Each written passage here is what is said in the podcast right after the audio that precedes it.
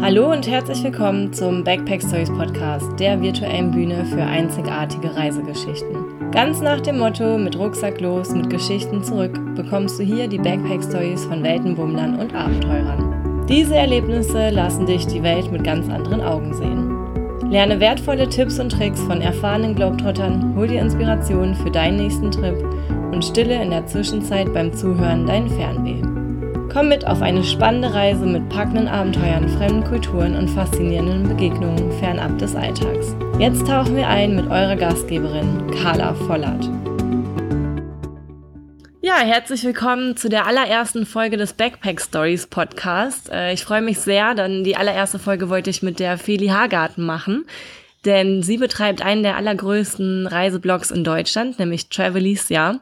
Und das war für mich auch immer so eine Seite, wo ich am Anfang auch viele Sachen gefunden habe, um zu gucken, wie man reist und einfach ein paar Tipps bekommen habe. Und außerdem hat sie mit ihrem Freund Markus Meurer zusammen die DNX gestartet, das ist die digitale Nomadenkonferenz. Und da bringen die einfach Leuten bei, wie man ortsunabhängig arbeiten kann. Und ja, da das bei mir jetzt auch Thema ist, freue ich mich sehr, sehr, dass sie da ist und ich sie kennenlernen durfte. Hallo Feli. Ja, hi Carla, ich freue mich mega, bei deinem ersten Podcast dabei zu sein und grüße alle aus Thailand. Ja, Thailand, schön. Wo genau bist du da? Äh, auf Koh Phangan, also äh, im Süden, auf einen der Inseln. Und genau, das ist die Seite, wo Koh Samui, Koh Phangan und Koh Tao ist, also im Osten. Ja, da war ich auch schon unter anderem zum Tauchen. Das sind ja so diese drei Inseln, ne? Ich glaube, eine ist schön zum Tauchen, die nächste ist schön zum Feiern. Und eine sollte man, glaube ich, gar nicht besuchen, wenn ich das richtig ja, also in Erinnerung genau. Koh Tao meinst du? Das ist die kleinste Insel. Das ist absolute Tauchinsel. Also da gibt's ganz viele Diving Schools. Und da habe ich selbst auch 2004 meinen Open Water Diver gemacht, also meinen ersten Tauchschein. Und hier Koh Phangan, wie du sagtest, hat so zwei Seiten. Also es ist die mittelgroße Insel. Und einmal hat sie eine Party-Szene mit der bekannten Full Moon Party ja auch, die einmal mhm. im Monat ist aber auch so eine kleine Hippie-Alternativszene auf der anderen Seite der Insel, wo ich jetzt gerade bin. Da wird auch viel Yoga, sie Läden und hier geht alles ein bisschen ruhiger zu und nicht so sehr partylastig. Genau, und dann mm, gibt's noch Koh Samui. Genau, Koh Samui ist die größte der drei Inseln und die ist eher am ehesten mit Pauschaltouristen voll. Also, ja. Ja, weil auf Koh Tao habe ich nämlich auch damals meinen Tauchschein gemacht. Und dann war ich natürlich auch, es war damals eine High Moon Party, weil wir es zeitlich nicht anders hinbekommen haben. Ja. Aber da hat man echt so das Gefühl, man muss eben so das alles mitnehmen. Ne? Aber es war wirklich eine coole Party, weil es war in so einem Dschungel. Und ähm, ich glaube, wir sind auch um sieben Uhr morgens erst wieder los. Und ich weiß noch, dass meine Freundin meinte, sollen wir nicht mal nach Hause? Und ich so, hä, warum? Und äh, das war nämlich auch so ein Moment, wo du alle, die du irgendwann mal in Thailand kennengelernt hast, waren dort, weil ja. du ja ungefähr immer so die gleiche Route hast. Und das war einfach Wahnsinn. Da jeder war irgendwie da und ja, es ging ja, das ewig. ist sowieso immer äh, cool, wenn man Leute dann wieder trifft, ne? die du in Australien gesehen hast, siehst du plötzlich ja. in Thailand wieder und man läuft sich echt immer überall über den Weg. Ja.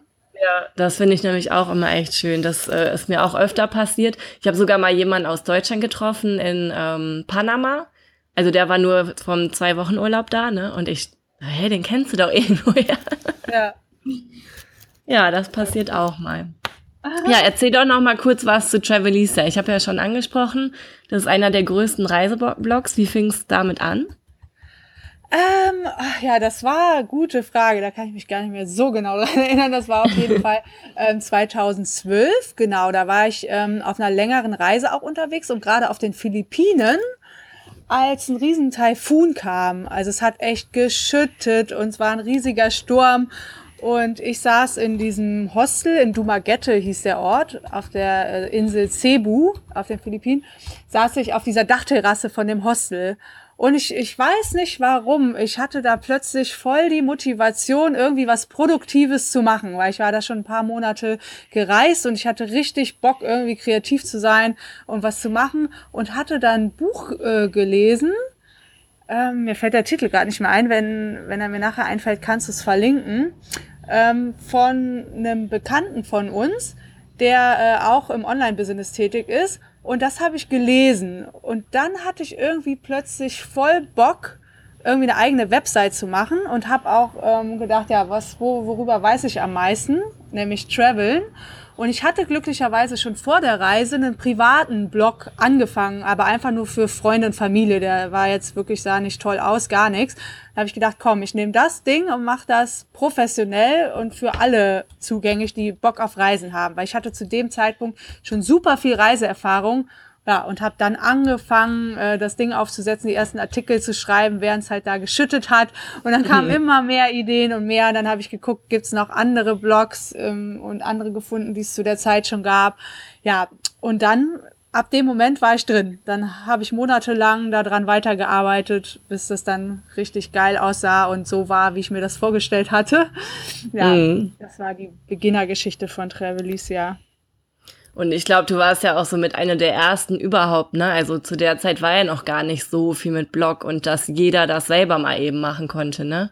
Genau, also, also mittlerweile es fing ja gerade erst so an mit Blogs. Also es war noch relativ am Anfang, ne? Ja. Mhm. Und weißt du, wie viele Blogposts du ungefähr da schon hast? Boah, also da hatte ich dann innerhalb von ein paar Tagen 10, 15 Blogposts schon geschrieben. Wirklich, ich war mhm. einfach am Tippen und ich hatte noch nicht mal mehr einen richtigen Rechner dabei, sondern einfach nur ein iPad und aber so eine äh, Bluetooth-Tastatur dazu. Also das war ganz gut. Aber damit habe ich das dann alles äh, aufgesetzt. Wahnsinn. Ja. ja, und der ist gewachsen und gewachsen und auch echt, also sieht super aus. Man findet direkt alles, das finde ich auch mal sehr ansprechend. Und ja, ist ja so mit eins deiner Babys geworden, ne? Auf jeden Fall. Also Traveln war halt schon immer ähm, meine Leidenschaft und ich habe es schon mein Leben lang gemacht. Und ja, ich finde es auch total toll, anderen in dem Bereich zu helfen, die halt äh, Angst haben oder Sorgen vor der ersten Reise oder nicht wissen, wo sie hinreisen sollen, was sie mitnehmen sollen und all diese typischen Fragen. Weil wenn man mhm. ähm, alleine loszieht als Individualreisender, muss man ja schon einiges mehr beachten und es ist halt einfach nicht so komfortabel wie eine Pauschalreise. Aber dafür hat man halt viel mehr Abenteuer und lernt viel, kommt aus seiner Komfortzone raus, ähm, ja, muss auch mal selber organisieren und das ist halt schon was ganz anderes. Und wenn man man das noch nie gemacht hat, kann das schon auch überfordern. Ja, das stimmt auf jeden Fall. Und ähm, du warst ja zu der Zeit reisen, aber wir haben ja auch eine Parallele, nämlich mit dem Veranstaltungsmanagement. Ne? Da waren wir auf der gleichen Schule, habe ich irgendwann mal rausgefunden. Ja. Und ähm, ich habe ja auch sämtliche Jobs gekündigt, um immer irgendwie zu reisen. Und irgendwann geht's dann halt nicht mehr. Ne? War das so ein Punkt, wo du dann auch gemerkt hast, boah, man kann unterwegs arbeiten? Ähm, genau, also da hatte ich halt noch nicht die perfekte Ausrüstung dabei und habe es ja trotzdem geschafft, von unterwegs zu arbeiten. Auch war ich da ja noch eher so in Backpacking-Hostels unterwegs, ähm, wo dann manchmal das Internet vielleicht nicht so gut war oder sonst irgendwelche Probleme gab. Ähm, also das waren so die Anfänge. Und wenn ich das mit jetzt vergleiche, also jetzt hat man an sehr vielen Orten gutes Internet. Ich habe ähm, jetzt meist Long-Term-Unterkünfte, also dass ich auch wo ich jetzt gerade hier bin in der Wohnung, eine Küche habe, einen Balkon mit einem großen Tisch, wo ich draußen arbeiten kann, also nicht unbedingt angewiesen bin, ähm, ja, auf dem ja, auf dem Coworking Space oder so. Aber Coworking Spaces gibt's halt mittlerweile auch. Hier zum Beispiel um die Ecke ist auch eins. Ähm, das heißt nicht Cohub, Beach Hub. Cohub ist mhm. auf, ähm, auf einer anderen Insel, auf Kolanta. Ähm, genau, also wenn man das jetzt vergleicht, wie komfortabel man jetzt arbeiten kann zu damals, ist das schon echt krass. Aber genau, damals gab es schon so die ersten Leute, die das gemacht haben. Und seitdem gab es immer mehr. Und auch, ähm, ja, wenn du jetzt unterwegs bist, triffst du immer mehr Leute mit dem Laptop in Cafés, ja, in Coworking Spaces, in ihrer eigenen Wohnung und die dann auch echt long-term unterwegs sind. Mhm. Dann äh, habt ihr die DNX ja ins Leben gerufen. Wann war da der Start? Ähm, das war im Winter 2013 hatten wir die erste Idee, genau. Und haben dann im Mai 2014 müsste das gewesen sein, die erste DNX in Berlin veranstaltet. Wahnsinn. Weil mittlerweile, also gerade jetzt so in, in meinem Umfeld, sage ich mal, hört man ja nichts anderes mehr. Ne? Ihr werdet immer größer.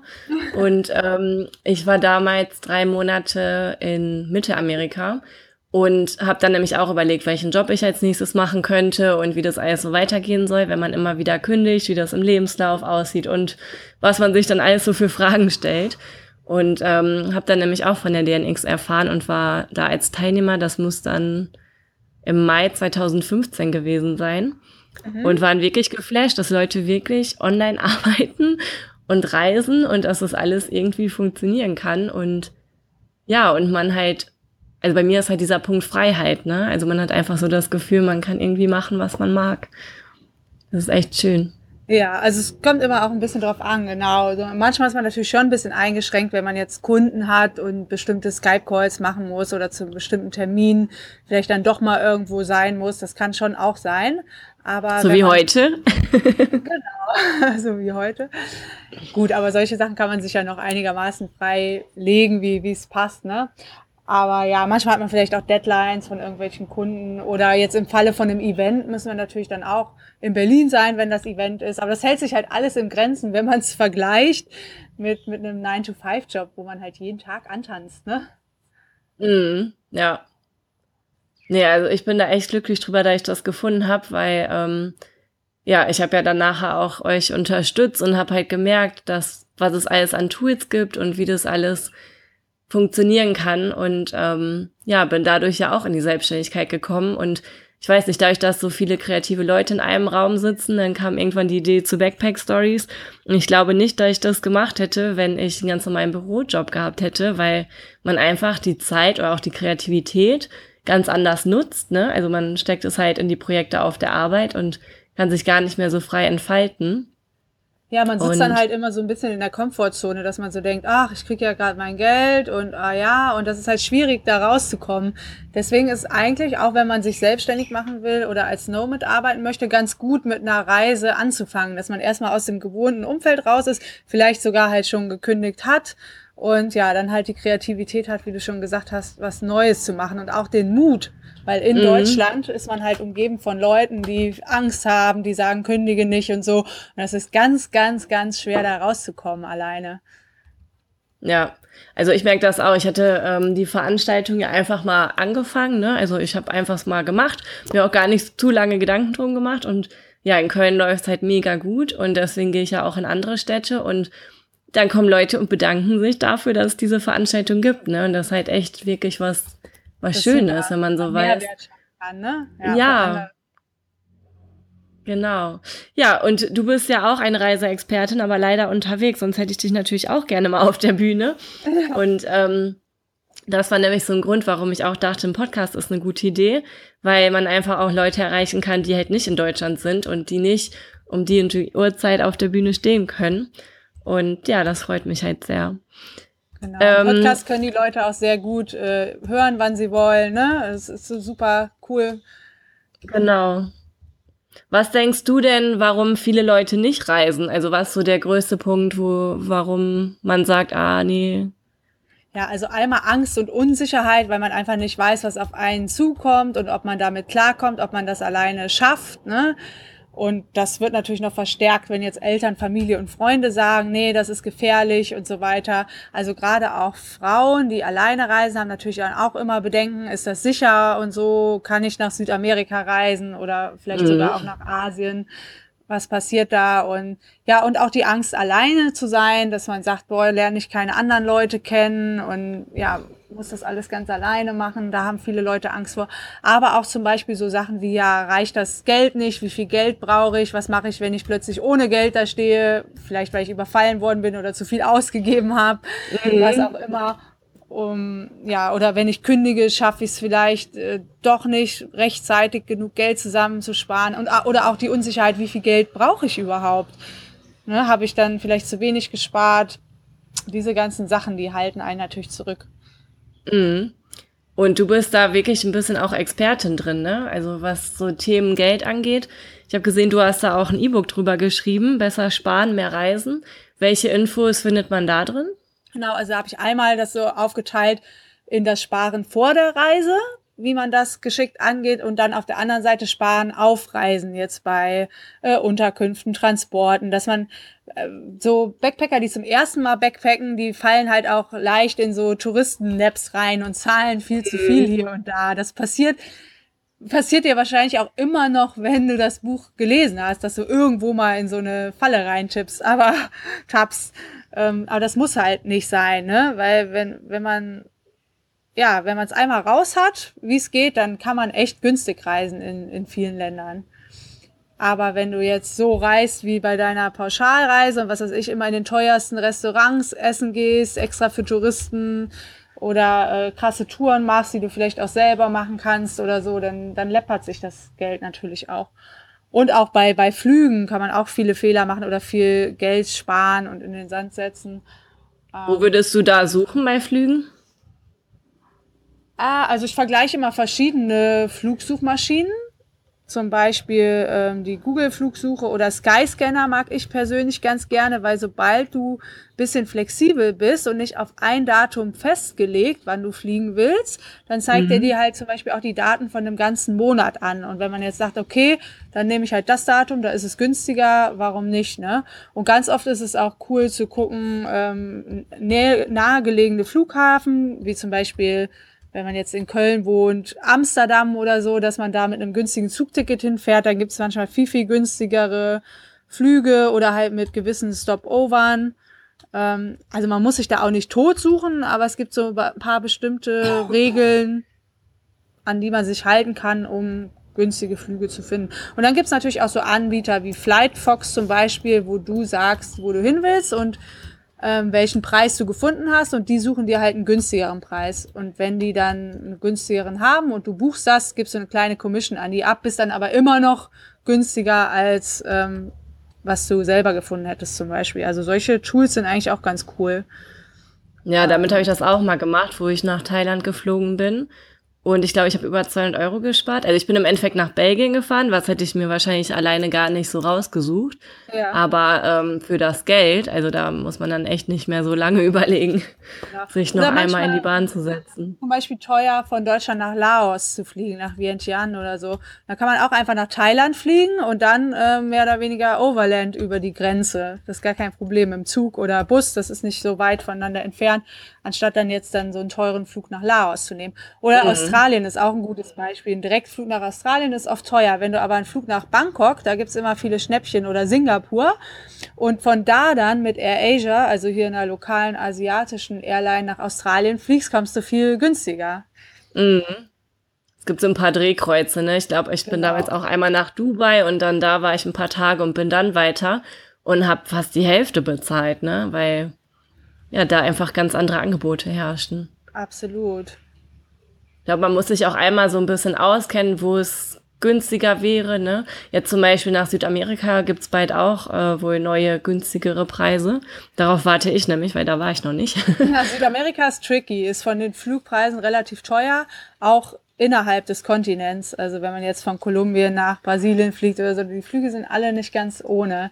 Aber da in Südamerika kann man auch gut mit Nightbussen oder ähm, Minivans und so vorwärts kommen. Also man muss ja nicht fliegen. Mhm, ja, ich glaube, da muss man halt einfach ein bisschen mehr Zeit mitbringen. Ne? Es wird halt immer schwierig, wenn man nur, sag ich mal, zwei Wochen oder so hat. Aber ich glaube, bei den ganzen Punkten, die du auch genannt hast, wenn du ein bisschen flexibler bist, dann kann man es auf jeden Fall ganz anders gestalten. Ja, generell überschätzen sich die Leute auch meistens. Die denken so, boah, irgendwie, ich habe einen Monat Zeit, ich mache fünf Länder oder so. Ja. und das ist halt einfach zu krass, weil du musst immer die, die, den Weg von A nach B mit einberechnen. Und du willst ja auch nicht die ganze Zeit nur im Bus sitzen, du willst ja auch mal irgendwo sein. Und die mhm. Leute tendieren immer dazu, zu viel in eine Reise zu packen, so als würden sie danach nie wieder verreisen. Ja.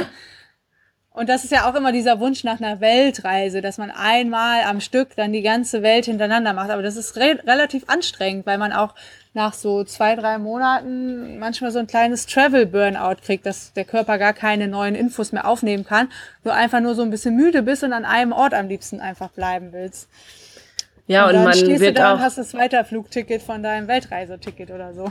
Genau. Und was mir auch passiert ist, dass du irgendwann gar nicht mehr siehst, wie schön und wunderbar das ist, weil du denkst, schon wieder ein Strand, schon wieder ein Tempel, schon wieder das, schon wieder das und da macht es wirklich Sinn, mal einmal Pause zu machen und wirklich sich zu besinnen, so was mache ich hier und was machen andere gerade, ne? Die sitzen eventuell im Job und sind nicht am Strand, ne? Also ich finde das auch immer wichtig. Ja, also gerade dafür sind auch ist auch nicht verkehrt, mehrere kleine Reisen von ein paar Monaten zu machen, wenn man das hinkriegt, ne? Oder mal mhm. all seinen Urlaub zu sparen, wenn man noch im Job ist und halt vier Wochen zu machen. Das kann schon sehr, sehr cool sein. Ja. muss Gibt's denn immer noch ein Jahr sein, ne? Ja. Nee, nee, geht ja auch gar nicht immer, ne? Aber gibt's ja. noch Länder, wo du gerne hin willst, wo du aber selbst auch sagst, boah, ein bisschen Respekt habe ich davor, aus sämtlichen Gründen? Uh, also so Angst habe ich eigentlich vor keinem Land, weil bisher habe ich mich überall gut durchgeschlagen. Und ja, meistens hat man halt auch viel schlimmere Vorstellungen durch die Medien oder so, als wie es wirklich ist. Ne? Es gibt mhm. natürlich überall, sagen wir mal in, in, brasilianischen Städten oder so, bestimmte Stadtviertel, wo man nicht hingehen soll und so. Da muss man sich dann halt auch immer ein bisschen informieren. Am besten auch direkt vor Ort bei den Locals in der Unterkunft, wo du gerade bist oder so. Aber es gibt jetzt kein Land, wo ich sage, da habe ich jetzt total äh, Schiss vor. Was ich krass fände, wäre mal sowas wie Papua-Neuguinea oder so, wo du noch so richtige einheimischen Stämme hast, die halt auch mhm. teilweise noch komisch auf zivilisierte Menschen reagieren oder so. Ne? Da hätte ich, glaube ich, schon Respekt auf jeden Fall, wenn man dann da so tief in den Urwald oder Dschungel geht. Ähm, das wäre sowas, äh, das fände ich schon sehr aufregend, ja. Aber würdest, könntest du dir vorstellen, als wäre es nochmal so auf deiner Wunschliste? Ähm, Irgendwas Verrücktes? Fall. Doch. Ich meine, da wird es jetzt kein Internet geben, ne? Aber. nee, das nicht. Da müsste man dann eine reine Reise oder Auszeit draus machen, ne? Aber doch, ich hätte auch mal Bock, in Indonesien gibt es noch sehr, sehr viele Inseln, die auch verlassen und ein bisschen weiter weg sind, zum Beispiel Sulawesi und so. Mhm. Ähm, da hätte ich auch Bock drauf. Das sind zum Beispiel wie die Philippinen hat Indonesien sehr, sehr geile Inseln. Und ich bin auf jeden Fall auch ein Insel-Tauch-Fan, Beach-Lover und ist bestimmt schön, da mal weiter ins Backland reinzudingen, statt jetzt nur immer Bali oder Gili Islands, so, wo jeder hinfährt. Ja. Ja. ja, das stimmt. Und ich gerade gerade Indonesien, da schafft man ja auch gar nicht alles auf einer Reise. Ich glaube, ich war jetzt auf fünf Inseln und es gibt ungefähr noch tausend andere. es gibt so viele, die man da nicht kennt und ja. so schön. Ja. Wahnsinn.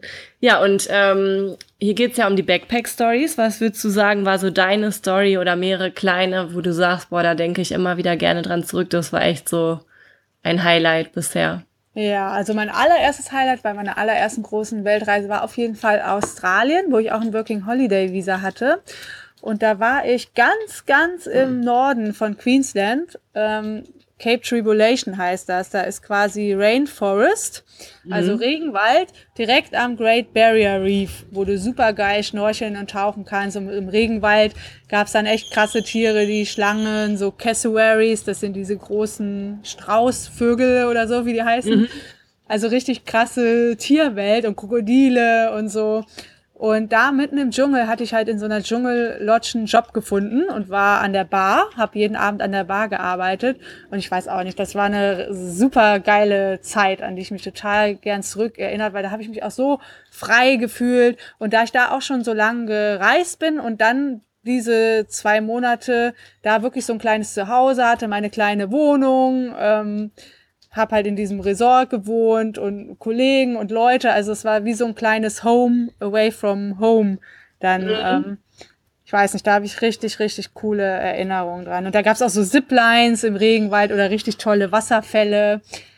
Ähm, ich mag halt total gern Natur und das war mitten in der Nature, also nirgendwo. Vor allem beides, ne? also Regenwald und äh, dann noch mehr und tauchen. Also die Kombi ist ja auch einfach richtig verrückt. Geil. Du hast so richtig knallblaue Seesterne unter Wasser und oh. Wahnsinn. Ja. Da erinnere ich mich gern zurück dran und da würde ich auch gerne noch mal hin. Und da war es auch nicht so überlaufen, weil bis da oben haben es nicht so viele Leute hingeschafft. Mhm. Und da gab es auch nicht so viele Unterkünfte und so. Also ich war da, aber ich würde jetzt sagen, das war entweder ein Tagestrip oder höchstens eine Übernachtung. Mhm. Aber das habe ich auch in sehr guter Erinnerung. Und äh, da waren überall auch diese Schilder, ne, nicht überfahren, diese Straußensachen, die du ja. gerade erwähnt hast. Ja. Und das war äh, so eine meiner ersten äh, Stops in Australien. Da hast du ja noch von allen Sachen Foto gemacht. Huch, hier, das, das. ja. Nee, das war wirklich super schön. Ja. Und was steht bei dir? So gerade mhm. Australien würde ich nochmal sagen, haben manche Leute auch eine falsche Vorstellung. Zum Beispiel, wenn du in der Gegend Sydney bist oder runter Melbourne, ähm, also so im Süden, das ist fast wie in Europa, würde ich sagen. Also auch die Strände und so. Und das Australien, was sich viele vorstellen, ist nämlich eher in Queensland, also wo es so ein bisschen tropisch ist und Regenwald. Und das ist halt nicht überall in Australien so. Und da haben die Leute auch echt manchmal falsche Erwartungen. Ich finde es auch so schade, weil viele wirklich nur in der Ostküste sind, von Brisbane bis Sydney. Und dann sagen, ja, ich war in Australien und im Endeffekt fahren sie nur im Hostel und vielleicht nur saufen und ich weiß nicht. Ja. Und ich war nämlich auch viel ähm, im, im Westen und dann hast du halt irgendwie in einem kleinen Lädchen für fünf Dollar einen Toast gekauft, weil einfach kein Geld hattest, dir da richtig Essen zu kaufen. Ja. Und es ist einfach so weit weg. Und ja, ich finde es halt so schade, dass viele halt von Australien gar nicht Australien sehen. Also wirklich nur die Städte, was du ja hier auch haben könntest. Also ich finde, ich war auch da, denn es ist auch ja. wichtig, das zu sehen, aber einfach auch so den Misch und halt auch ein bisschen mehr Zeit einzuplanen, ne? Australien ist fast so groß wie Europa. Ja auch, ne? Typisch ja. für Australien. Hast du sonst nicht so auf anderen Kontinenten diese geile Wüste und Weite. Und das sollte man auf jeden Fall auch mitnehmen, wenn man schon da ist, wenn man es ja. zeitlich schafft. Das ist einfach total verrückt. Ja, und wo geht's für dich als nächstes hin? Ähm, also ich bleibe erstmal bis Ende April jetzt hier. Und dann geht's kurz nach Berlin und dann nach Griechenland. Griechenland, dann nach Portugal und dann wieder nach Brasilien Ende des Jahres. Ja, ist ja einiges geplant. genau. Ja, Brasilien ist auch so jetzt mein jährlicher Stopp. Da bin ich immer jetzt so drei, vier Monate im Jahr, weil ich auch das Kitesurfen angefangen habe. Und Brasilien ist einfach eines der geilsten Länder zum Kiten, weil ständiger Wind da ist in einer bestimmten Jahreszeit. Und dann braucht man nicht morgens aufstehen und denken, ach, kann ich heute jetzt aufs Wasser oder nicht, weil es einfach immer mhm. Wind da. Hier zum Beispiel in Propanjan gibt es auch so ein, zwei Kitesurfbuchten, aber ja, hier ist so wenig Wind im Gegensatz zu Brasilien. Da brauchst du einen riesengroßen Kite und das macht überhaupt keinen Spaß. ja. Ach so, Aber ja gut, ja. Dann kann man hier dann wieder andere Sachen machen. Ne? Also ich mag das auch zu switchen. A, zwischen den Kontinenten wie Asien, dann mal wieder Südamerika, dann mal wieder Europa. Aber auch in den Sachen, die ich mache wie Kitesurfen oder hier mache ich dann mehr Yoga oder mein Freund macht Muay Thai. Je nachdem, wo wir sind, machen wir halt verschiedene Sachen. Mhm. Und Brasilien ist auf jeden Fall jetzt so eure Winterbase geworden, ne? Da wart ihr jetzt echt schon öfter. Ja, irgendwie zieht es uns da auch immer wieder hin zurück. Aber wir sind da auch in einem ganz kleinen Örtchen, das heißt Jericoacoara und das ist nur, besteht nur aus Sand. also kann man nicht mit, mit dem normalen Auto fahren oder mit dem Fahrrad, nix. Da hast du nur so, so ähm, Pferdekarren, mit denen du fahren kannst oder so kleine Jeeps. Und das ist schon sehr abgelegen auf jeden Fall auch, aber hat auch so einen geilen Hippie-Ende der Welt-Vibe. Ja. Und wie ist das, wenn du nach Berlin kommst? Fühlst du dich da überhaupt noch wohl? Also jetzt im Vergleich, ich hatte das jetzt neulich, war ich in Berlin und äh, war selbst schon fast überfordert, weil da Köln doch echt ruhig gegen ist. und einfach viel los und. Ja, das ist genau das, was du sagst. Berlin ist mir auch zu hektisch. Das war für eine Zeit lang geil, aber irgendwann hat man dann auch genug. Und jetzt bin ich eher wieder so, dass ich es auch schön finde, wenn man ein bisschen grün ist, ein bisschen Land, man ein bisschen weiter gucken kann, das Meer. Mm, aber zwischendurch komme ich gern dann mal für ein paar Wochen zurück. Solange ich da jetzt nicht ein Jahr mehr bleiben muss, ist alles gut. Das habt ihr euch ja so eingerichtet, dass es nicht der Fall ist. Genau, Gott sei Ja. Dann danke ich dir auf jeden Fall, dass du mein erster Gast warst. Ja, gerne. Und ich hoffe, die Leute kommen mal bei Travelisia vorbei oder die meisten nehmen wir auch auf der DNX. Ja. Und ich denke, wer Fragen hat, darf sich dann auch gerne an dich wenden. Auf jeden Fall. Dann vielen Dank und noch eine schöne Zeit in Thailand. Danke, Grüße nach Köln. Vielen Dank fürs Zuhören. Ich hoffe, du hattest eine schöne Reise. Um dich mit anderen Weltmummern auszutauschen, tritt der Backpack Stories Community auf Facebook bei. Ich freue mich sehr, wenn du meine Show abonnierst und auf iTunes eine Bewertung hinterlässt. Ich hoffe sehr, wir sehen uns persönlich beim nächsten Backpack Stories Event. Für alle Termine schau auf www.backpack-stories.de. Alles Liebe und bis bald!